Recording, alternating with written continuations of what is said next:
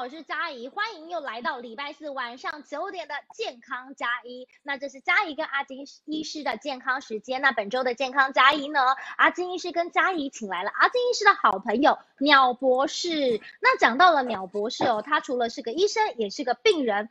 怎么说呢？因为在他生日的那一天，他收到了医院的检查结果，发现这个基因检测有那个基因的突变，但是呢。呃，遇到这样的事情，但鸟博士选择不再等待哦，直球对决这个艰难的骨髓移植手术。那同时，他也做了一个决定，那就是入院的第一天，他就决定要把自己移植的过程用图文的方式记录下来，为的是什么？就是希望可以帮助更多有需要的人，可以减少疑虑，做正确的选择以及身心的调整。那当然，今天在介绍两位医生出场之前，阿金医师大家一定不陌生，很熟悉。那透过图卡带大。大家来了解一下鸟博士。好，讲到了鸟博士呢，他其实哦是高雄医学院医学系毕业的，同时呢他是中华民国外科的专科医师，另外他也是中华民国泌尿科的专科医师，前高雄医学院泌尿科的主治医师，辉瑞威尔刚临床试验执行医师，以及辉瑞威尔刚临床教育课程的讲师，还有西力士临床教育课程的讲师。那我们现在就来欢迎我们的阿金医师，还有我们的鸟博士吧。Hello，两位好。来，大家好。好，很开心又请到了阿金医师，还有我们的鸟博士来到了健康加一。好，那当然哦，阿金医师大家不陌生。那阿金医师这个理念我觉得也很好，就是每个礼拜四的晚上，我们就邀请不同的医生来跟大家聊聊天。尤其要聊的是鸟博士的第三本书。好，那首先就要问鸟博士第一个问题啦。第一个问题是。刚才嘉怡讲的鸟博士学经历或许不够完整，鸟博士是不是可以稍微讲一下你自己主治是什么，然后你自己的专长，介绍一下你自己，让大家知道。谢谢你，大家好，呃，我是那个主主攻是泌尿科，但但是同时有外科专科医师，呃，资历已经二十多年的专科医师。那之前我在南部开业，开业了十六年。那一直到去年，因为生病才把诊所交办给我的那个年轻医师们，那自己就专心要治疗这个病这样子。那专长就是，因为那时候刚好威尔刚要上市之前，在台湾做那个人体试验，那我就运气好被教授选上去做这个试验，所以等于对男性功能这一块算比较在泌尿科领域里面比较专。自己比较专攻的一块是这样。哦，好，其实这一块相信非常的重要，因为 阿金医师的粉丝团跟嘉义的粉丝团同步开播，嘉义的粉丝团大概 T A 有九成都是男生，所以听到这个消息，相信算是男生的福音啦。好啦，那在鸟不是的部分，还是要问一下，哎，怎么认识阿金医师的？其实我一直是阿金医师那个小小的粉丝，那个阿金医师在。那么医在医界非常有名。哎，我记得大概差不多前年的时候，那时候我知道我的我这个疾病十多年，在前年知道我知道它可能要恶化，那时候就自己在想说，万一有什么三长两短，那我个人觉得哈，就是我们这人体的肉身很难得，我觉得应该我要。想要把它器官捐赠出去，我不想要我的肉体就这样会诶腐败掉。那那时候我就上网查一些资料，就刚好那时候阿金医师 PO 了一篇他签这个器官捐赠的这个捐赠书，那我看的非常有共鸣啊，很感动。嗯，所以我就私信给阿金医师跟他小聊了一下，但是因为我知道医生都非常忙，特别是。大金医师粉丝这么多啊，所以我后来都是默默关注，不太敢打搅他，所以他就偶尔会看到我的漫画这样而已。是这样哦，原来是从阿金医师出的。想到阿金医师主动主动来联系我，我非常的惊讶，也很感动，谢谢他这样子。对，其实呢，我觉得很开心的是，像阿金医师、嘉怡找阿金医师做这个直播的时候，他就一直在寻找，就是对这个社会、对医疗呃领域可以有正能量的人。像譬如说鸟博士把自己的过程记录下来，而且还是用漫画方式，相信等一下呢，大家一定要听下去。那阿金医师呢，你自己的部分跟詹医师、跟鸟博士这边的缘分是什么呢？呃，我应该是有一次为了要找威尔刚。呃，所以才找上鸟博士的，当然这个是假的啦。我想说太座有在看吗？没有啊。哎，太座，你的错，应该需要。我刚那个话全部收回，收回，收回。好。呃，就是威尔刚遇到鸟博士。没有啦，因为是那个器官捐赠的事情，所以有私讯。然后我就发现说，哎，鸟博士都很常在画漫画。我那时候还有跟跟鸟博士讲说，哎，我们以后或说不定可以合作出一本书这样子。有提到这个电脑哈，这个这个我有印那后来后来就真的没有什么联络了。哎，但是有一阵子就发现说，哎，我我怎么脸书就比较没有跳出鸟博士的作品出来了哈？所以那段时间不晓得他生病住院的这样子，然后。那偶然的情况底下，就就看到出现的这一这一本书，我就想说，那我我我去去买买来看好了哈。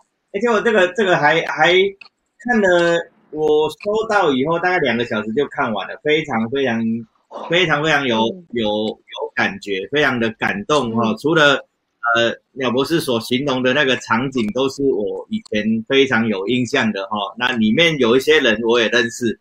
哎，所以很快就把它看完以后，觉得说啊，这本书一定要大推，所以就在脸书上面去帮忙去分享哦。结果这个在博客来排行榜冲到第二名哦，非常厉害。嗯，对，非常的厉害，就是谢谢，都是要经验师。大力推荐。对一个鸟鸟博士的部分呢，主要是因为呃，对于呃阿金医师的 po 文很有感，所以联络上了。那阿金医师则是对鸟博士的书很有感，所以两个人就搭起了这个缘分的桥梁，也算是善的循环。我觉得非常的棒，这也是为什么我们要坚持做这个健康嘉义直播的原因。好，那讲到这里就要先讲到，因为嘉义也有稍微的翻，可是嘉义的速度可能没有那个阿金医师这么快，但是其实看了以后也确实很感动，因为我觉得生病。都是不舒服的，任何人都一样。但是我觉得如何用轻松的方法，很希望自己的呃自己所经历的也可以帮助一个人也好。我其实可以感觉到这本书要传达力量是，就算只帮助到一个人，我觉得鸟博士也会想要写。那你自己的部分其实很想问的是，呃，我们会生病，医生也会生病，可是蛮多医生生病，他可能不太愿意哦告诉。呃，大家或者是呃，在你们的部分怎么面对这件事情，怎么自我调试，而为什么会决定要写这本书呢？鸟博士先说好了。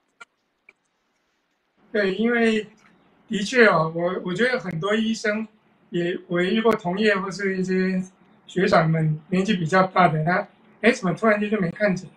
他去问，有时候都想要关心都问不出来，就发现哎好像很多医生他自己生病的时候，他不想被知道。那这个我可以体会，对，因为有时候我们在看诊当中，比方说因为去看病迟到了，那病人会会亏你说，等下你这医生过来破病，那所以医生会觉得啊，自己生病是一件很罪恶的事情，这样。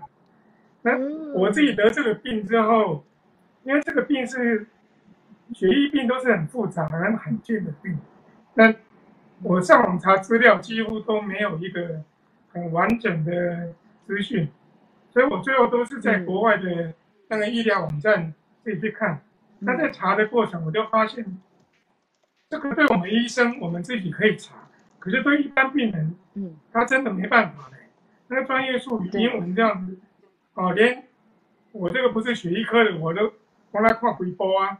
哦，我想说一般病人更不可能吸收到这个资讯。那所以当时我要进医院的时候，我就想说。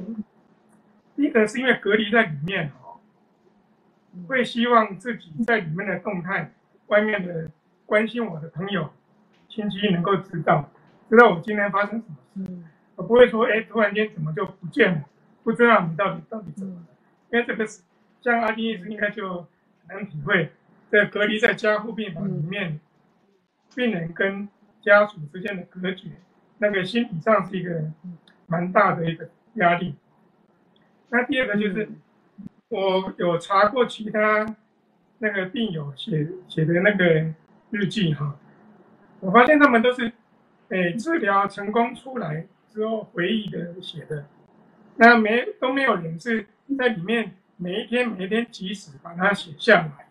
那对我自己来讲，因为我看过一本书，它是集中营里面的一位心理医师在我的粉丝页上面有写，那本书让我非常的感动。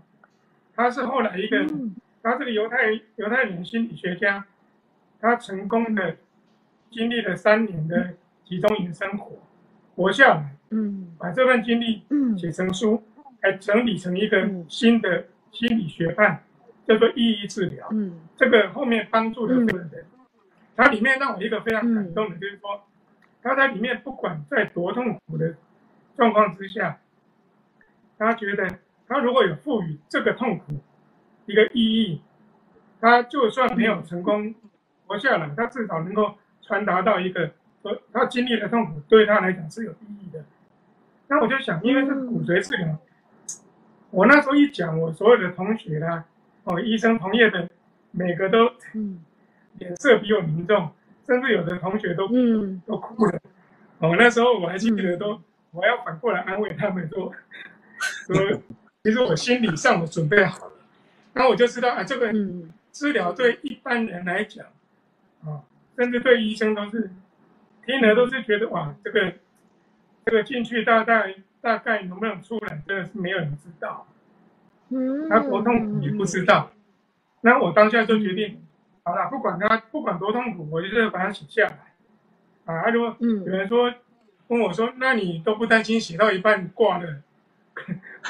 我们就知道你挂了。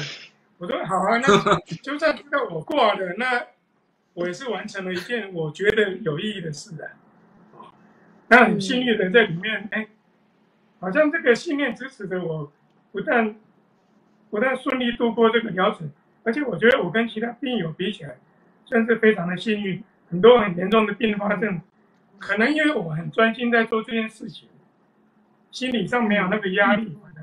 这些很严重的并发症都没有出现，我我自己也蛮惊讶的，啊，很危险，但是很顺利就度过这样，所以我决定要把它写下来，这是最初的动机。嗯，其实如果有机会的话，呃，嘉怡啊，还有阿金医师，真的是很推荐大家可以来买这本书来看一看，因为呃是医生。也可能是病人，那大家所担忧可能会呃度过的，其实呃医生们在第一次遇到的时候，呃也会有同样的状况，像譬如说刚才鸟博士说的，关在里面也不知道什么时候到底会发生什么事。我自己曾经也有经历过这样的事情，我真的曾经就是要出院的时候，抱着我的医生说谢谢你，就是因为我真的不知道我可不可以再下床走出来这边，但是你走出去的时候，你真的会永远记得，就是永远爱他们，所以。听完鸟博士的分享以后，想要问阿金医师，你自己的部分呢？就是是医师也是病人，这这一个议题你怎么看呢？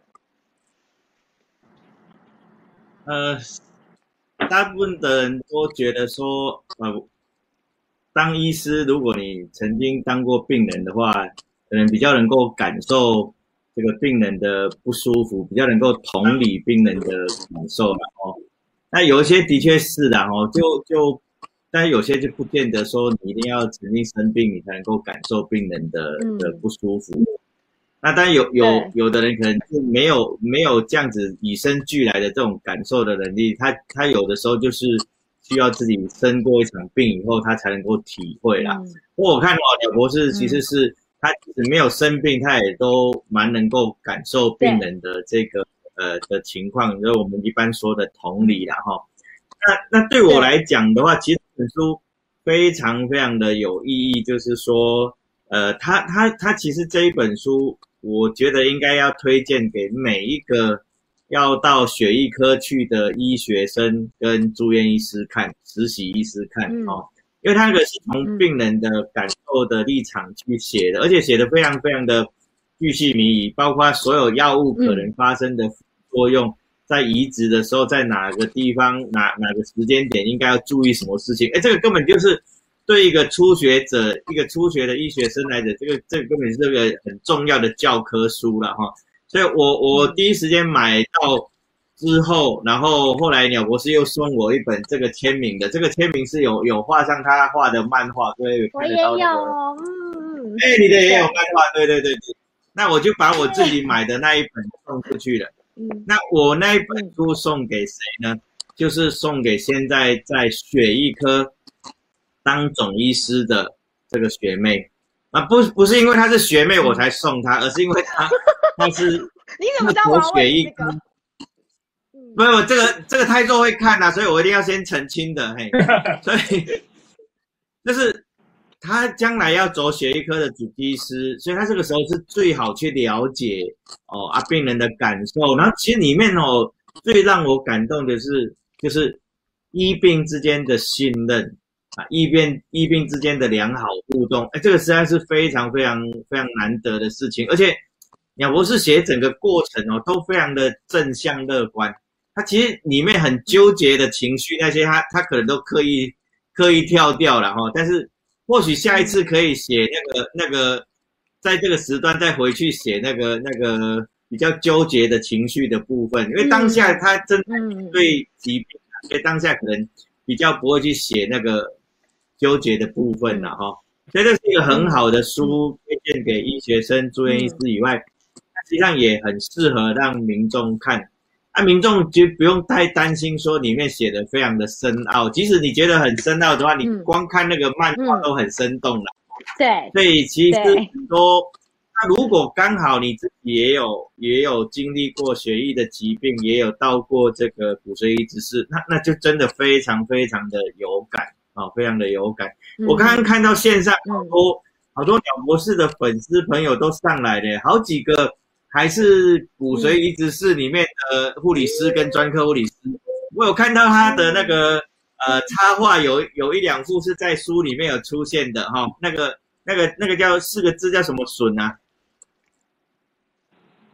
四个字，四个日哦。玉米，玉米鱼啊，玉米啊啊，是玉米鱼形什么笋？对不起，玉米鱼形，对对对对对，不是什么笋，对不起对不起，好。不会不会，那个我也不会念。我我也没关系，我也很常在播新闻的当下，然后如果有插播，我都会心里想说怎么办？这个字我突然不会念，可是我又要播了，总不能念错字吧？所以我就会呃有边念边，然后下来被骂这样。没有啦，这是题外话。好啦，其实主要我觉得阿金医师刚才有讲，他看这本书主要的感受是，嗯，其实我觉得阿金医师的提议还不错，就是因为看这本书，其实艰涩的部分鸟博士用漫画带过了，他希望传达是正能量，就像他刚刚讲的，不管今天他有没有写完这本书，只要可以完成，他觉得都已经完成他想做的事情，而这本书只要帮助一个有关于相关疾病的人，不管是你是病人，或者是像刚才阿金医师说的医学院的学生，或者是可能接触的护理师，我觉得都会。非常的嗯适合，而且我确实也跟阿金医师想的一样，我也蛮想听纠结的那一块。原因是因为我觉得一定会有纠结的时候，但是我想知道是我纠结可能的处理方式，有可能跟鸟博士纠结处理的方式不太一样。因为我觉得鸟博士刚刚讲说他自己很幸运，他用幸运两个字来形容说自己没有什么并发症。我觉得这句话又扣到阿金医师说的，我觉得是因为你了解这个过程，而且彼此信任。那你心底上就不会这么害怕，所以我一直都觉得心理方面的支撑，其实我觉得是非常重要。我觉得也会影影响病情的发展。鸟博士是吗？在那个时候纠结的时候，你自己是怎么度过？或许也可以给也在纠结的人一些呃参考的调试方式。嗯，没有错。其实这个病对我来讲，最纠结的时候，就是因为它是一个慢性的过程。那我到底是要？在这个时间点就做治疗，还是我可以再拖一阵子？我那时候心里是想要拖一阵子的，尤其是因为你知道医生很忙，那我们开业医生的，从早看到晚，你会觉得你的生命当中好像除了看诊以外，其他你想做的事都没有做到。尤其我又很喜欢画图，我一一个梦想就是一直想要把自己的画。画到非常自己觉得很厉害的地境界，还有就是我的日文，我那时候很想要把把我的日文提升到那个随便一本日文书都可以看懂这样，但是啊，看诊的生活能让我有这么多时间去做这些事情，那所以那时候我知道说，哎，这个病可能可能要移植，但是多久不太确定的时候，我本来心里是想说，那我不管他了，我就先吃药，吃个五六年变差了再做治疗。嗯，啊，那因为我得到的，就是那时候这个病的资讯非常有限，我问了原来的医生或其他的医生，跟我后来在看诊的医生，其实答案都不太一样。然后我自己上网查的又不太一样，那真的就很纠结，你到底是要，嗯你到底是要听谁的？啊，那后来是，诶，我后来这个林林建清医师，我非常感激他，就是因为他提供了我一个比较可以科学上依赖的一个数据，让我让我自己去了解说，哎，那我应该不要再等了。嗯，那那阵子我是几个月的时间蛮纠结的，没有错，就一直想说，哎，那去做，万一就不成功了，那就就什么都没有，什么想做的事都没做到啊。那最纠结就是这一块。但是后来那个数据，我根据他的数据，我去美国的网站查，发现哎，再等下去成功率只会更低而已。所以那时候我就决定，那就那就要做就来做了，是这样子。那，呃，真正进到治治疗室里面纠结的地方倒比较少，因为自己是医生了嘛，所以就，呃，彼此之间的信任，然后又对医疗行为比较懂，所以不管他们说要做什么治疗，我都是嗯好，OK OK 没问题，所以。进到移植室里面的，反而是比较不纠结的时候。真正要纠结是进去之前，不知道该该选择哪一条路。那我觉得，呃，医生给你足够的资讯，跟你自己有没有能力去判断哪一条路比较好，是很重要的。那在台湾，我觉得比较困难的一块就是，有时候听了医生这样讲，可是周边亲友又有一大堆不一样的意见。那这个时候，我建议哈，就是不妨可以再听第二位或第三位医生的意见。我相信这个是蛮合理的一个选择了啊。但不见得说只听亲友的，那很可能就是变成一个不不科学的一个那个治疗方式。这个提供给大家参考。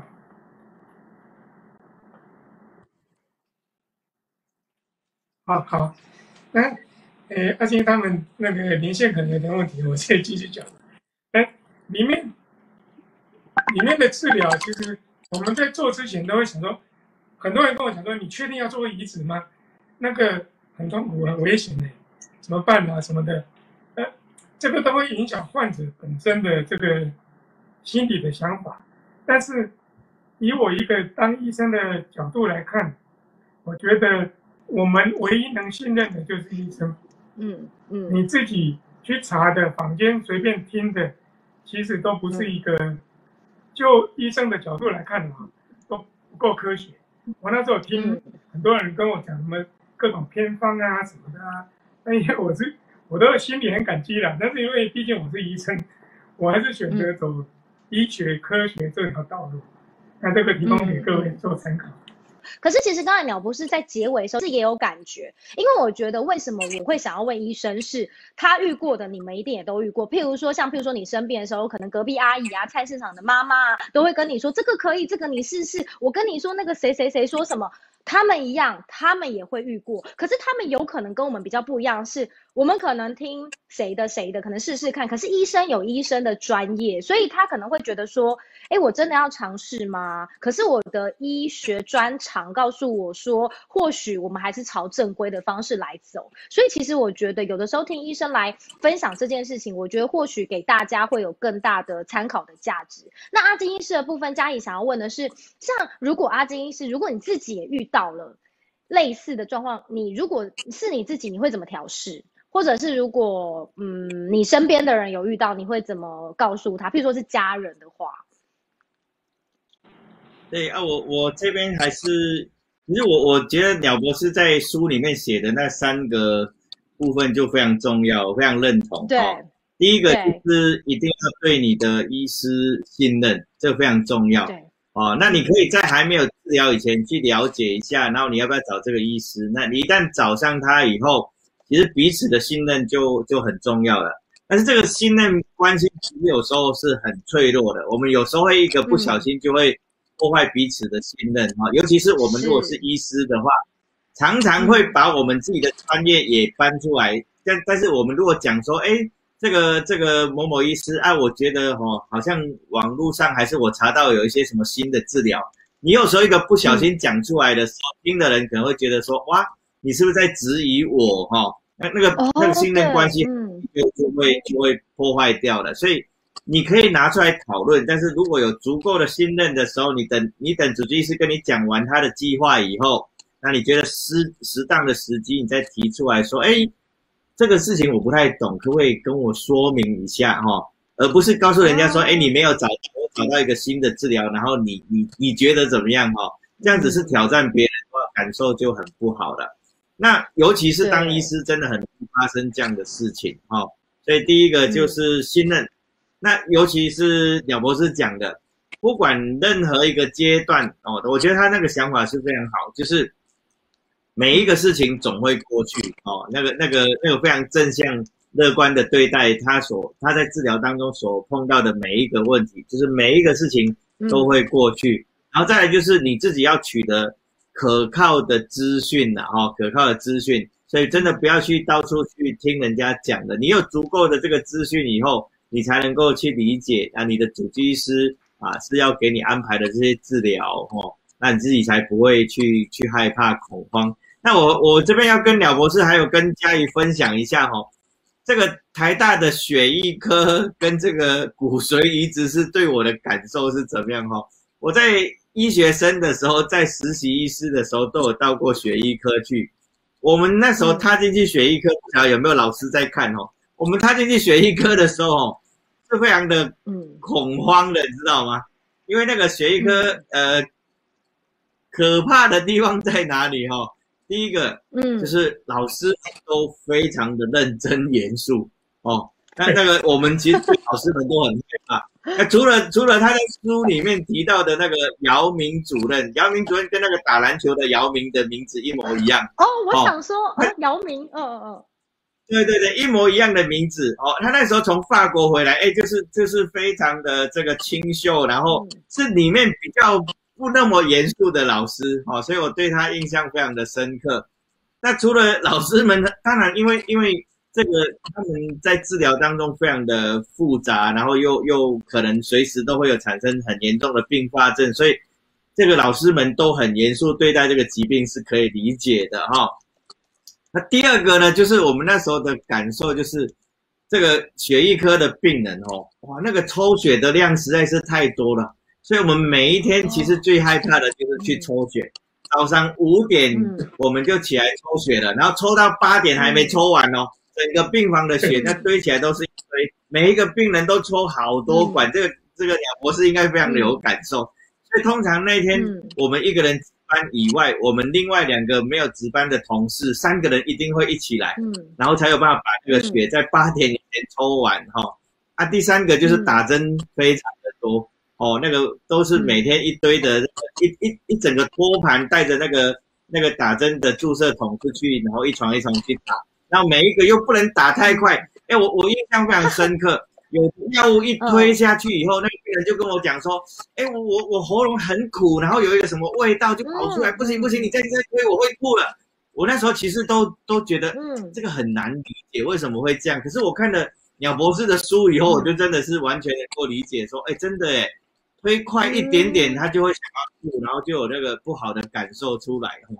那所以对对，也是后来没有去选血液科的关系，因为那个真的是太太困难，对我来讲太困难了。嘿，但是现在看到鸟博士的书哈，那其实对我有有一些带起之前的一些回忆，我觉得还还蛮美好的。尤其是那个骨髓移植室里面，对我们来讲哦，那个都是呃非常非常呃非常非常。可怕的地方就是了，因为那个都要要要要消才能够进去。我们值班的时候，其实最害怕，最害怕就是骨髓移植是喊九九九，就是救五救五啦，就九五九五啦，嗯就是急救的意思啦。嗯，哦，那是最担心最担心的事嗯情。呃还好还好都不常叫叫急救嗯哦。所以对我来讲，嗯这个书其实就是带起很多二十几年前的一些回忆，还还蛮嗯不错的啦。那就有机会帮我见到那个姚明老师，帮我去跟他问好。他他的嗯他是他真的是在血一科病房里面的一个阳光哦，让我们在很恐惧的这个生活哦，有一点点的温暖。嗯，希望有机会可以嗯姚明老师。老师一起来谈好不好？来，对，来跟来跟大家聊一聊，因为我觉得真的像这个直播，我觉得为什么会想要继续做下去，就是因为我觉得必须要用聊天的方式来聊。你看，我也不知道阿金医师曾经在医学院的时候会害怕走进呃骨髓移植的这个科目或血液科，那为什么原因？他刚才也透过很轻松的方式告诉大家，但是呢，我必须说，有的时候回想起那一段日子，我相信也是有满满的回忆。所以刚才啊阿金医师也就是谢谢姚明老师。然后呢，那鸟不适的部分，最后一个问题想问的是，有没有什么想要对也在经历骨髓移植的人说的话？你觉得最大的最大的感想，就是最想告诉他们是信任上吗？还是骨髓移植虽然很艰巨，但是它是现在是非常进步的一个时代。那尤其嗯台湾的医疗水准真的非常高。我第一天踏进骨髓移植室的时候，我心里充满感激呢。虽然我很不知道将来再来要面对什么，但是我看到那个环境，还有里面这里要特别跟那个五 PW 的护理师们跟他们致上我最大的建议，嗯因为他们非常的亲切，让我觉得说，哎呦，嗯跟我原来想的都不一样。我本来想说是冷冰冰的，可能大家都像刚刚讲，因为压力很大很严肃，没有，他们都非常亲切，非常专业。那我看到这么先进的一个环境，我心里就想说，哦，还好我不是在那个医疗很落后的国家，要不然我这个病可能倒在路边都没有人在，都都没有人知道。所以我觉得嗯，能够在台湾接受这样的治疗，不管这个治疗多艰巨，我们都应该对医生、对护理师、对所有医疗团队的人嗯要有信心，他们一定是尽嗯自己最大的本分去对帮助你。那不管治疗当中多大的痛苦，你就告诉自己，这个再忍一下就会过去了。有时候我痛到受不了，我心里都想说，好了，我就看你再弄我多久，我就再忍，我再忍五秒，五秒到了还没结嗯。束，我再忍五秒，哎，最后它就会过去。我里面有一个最关键的十七分钟，那个时候其实嗯。我全身抽搐到，因为那时候在嗯。移植干细胞了，就可能急性排斥。那全身抽搐，嗯那个感觉好像在开一辆不受你控制的火车一样，嗯。就意识清楚，嗯。但是嗯。身体它一直在反应，你完全没办法，你连讲话都没办法控制。但那个十七分钟，我心里一直想说，哎，可能等一下就突然间昏迷了，要插管，要昏迷走了，嗯。插管了。嗯嗯嗯。嗯。但当下没有恐惧，就是因为我看到医护人员那么专注在看着我，我知道有怎么样他们会处理的了。哦，所以你不要让你的心理上的恐惧去加深你肉体上的痛苦。因为我以前帮病人开刀，其实常遇到，明明就还没有给他打针，他就在叫了，来摸一下他就叫，嗯就是预期的恐惧加深了他肉体上的这个反应。其实你就想，肉体的痛痛苦都会过去，但心理上你准备好承受它，它一定能够帮助你撑下去的。嗯，大概是这样。对，对，我觉得最后一句话，身体的痛苦都会过去，心里相信都一定会走过。还有感谢每一个在这条路上遇到的每一个人，所以五 PW 的同仁赞。刚才阿金医师也是马上就是呃回应这件事情，因为像你真的是经历过，像自己曾经也经历过一些呃觉得很不舒服的情况，但是。你真的会很感谢老天给你这样的考验，你可以看到更多不同人，他为了你在努力，然后呃，只因为希望可以让你平平安安、健健康康，所以真的很感谢，然后也真的很开心认识鸟博士跟 ICU 医师，因为你想鸟博士经历过的骨髓移植，这透过他的书，他很呃诙谐的讲，但是其实这真的很痛苦，如果你有经历，那 ICU 绝对是一个非常。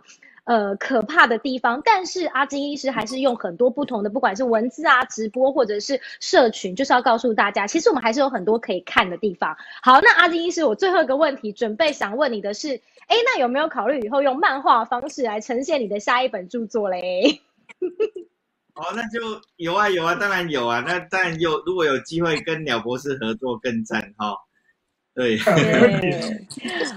那这边哈，我看到好多嗯。来的朋友哈，那个包括十二十二 D 哈，对，因为我我印象中的学医科是十二 D 啦，我不晓得后来十二 C 也是也是学一科的哈，对，但是我这边呃看了之后，我想，哎，我们稍微破梗一下也没关系，我来代替那个读者问鸟博士三个问题哦哈，第一个就是说。鸟博士的骨髓是他的女儿捐赠的哈，对，嗯，对，然后鸟博士是 O 型血，然后他女儿是 A 型血，他 A 型捐给这个 O 型以后，那请问鸟博士现在的血型是什么型呢？哦，对耶，你你嘉义你就不会好奇吗？A 型捐给 O 型，我相信你还我我现在这一段。A 型捐给 O 型，那那请问鸟博士现在的血型是什么型？应该是自己本身的血型吧。哦，那我们请鸟博士来解答一下。因为捐赠的血应该不能超乎自己本身的血吧？我我自己前呃不专业的那个回应是这样吗？是对的吗？对，没有，因为那个我是把原来的骨髓打掉重练。哦。对，所以是输入 A 型的骨髓，所以现在的血型应该是 A 型。我这还没验，原来是这样。所以最近有比较多愁善感一点。那个长长知识了，长知识了，长知识。对，所以那下一个问题，血型改变以后，不晓得他的个性有没有跟着改变，就是了。哎，有比较 sentimental 一点。哈哈哈开玩笑，开玩笑，没有。哎，很多人也有跟着回答，哎，嗯嗯。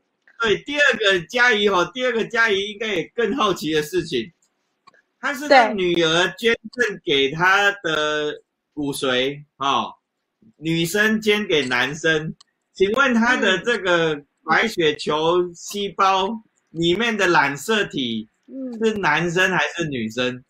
哦，我们知道男生里哈，就是女生是 X X 嘛，男生的话是 X Y 嘛，跟 X Y 对 X Y。不是他的白血球的染色体是男生还是女生？男生吧？不是吗？你要请鸟博士解答。请我回答吗？对你回答。我现在就是除了原来的器官是男生。那个血液里面的都是女生，那我问泌尿科的问题。嗨，那我问泌尿科的问题，你的身体里除了器官是男生，然后是女生，那这样会影响吗？呃，没感觉。哦，好。血管里面的血是女生的，应该这样讲。哦。肌肉细胞，他多了很多感性。你看他讲话多了很多感性。对对，真的是想不到，哎，这真的是长知识哎，这真的是长知识。因为如果没有透过这样的问答，而且下面很多人阿金医师粉丝团下面很多人在回答，有人回答男生，有人回答女生，这真的是透过这样的直播才能让大家知道。好，我那时候甚至那今天最后一个问题哈，推理小说哎。好，对，写推理小说，对讲一下，把它写成一个推理小说，对，对对对。那最后一个问题就是今天直播还有一个非常重要的事情，就是我们要来检视一下鸟博士的毛到底有没有卷起来这样子。嗯，我今天蛮犹豫要不要戴帽子，这个长了八个月，现在是这样。嗯嗯，因为因为因为鸟博士说哈，对，嗯，他说那个新长出来的，因为什么的关系是会变比较卷。哎，就是所有的病友都跟我们都跟我说，他们后来长出来的毛发都是比较细，然后比较黑，然后卷卷的。为什么？像我皮肤也会变黑，那毛好像是因为环孢磷的作用，它长出来它会会是卷卷黑黑的，就是有卷。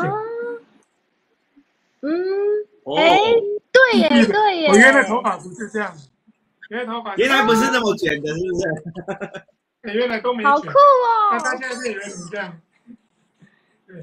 好啦，透过今天的直播呢，就是就像阿金医师跟嘉怡说，希望让大家可以用这样聊天的方式看更多的好书，然后呢，也可以透过医生的聊天，让你更了解这个环境。其实呢，你必须要信任你的医生，因为大家都是战友，都是队友。那希望大家都可以平安健康的度过。那当然，最后还是很建议大家一定要买这本书来看。尤其阿金医师刚才讲的，说他以前可能哦有的时候不知道这个情况，但看完书以后就知道哦原来是这样的情况。那当然，阿金医师的书也要买起来喽。好啦，那今天的健康加一就要在这里告一个段落啦。真的很开心遇到鸟博士，然后还有阿金医师。那我们今天直播就在这里告一个段落喽。那大家拜拜，拜拜拜拜拜拜。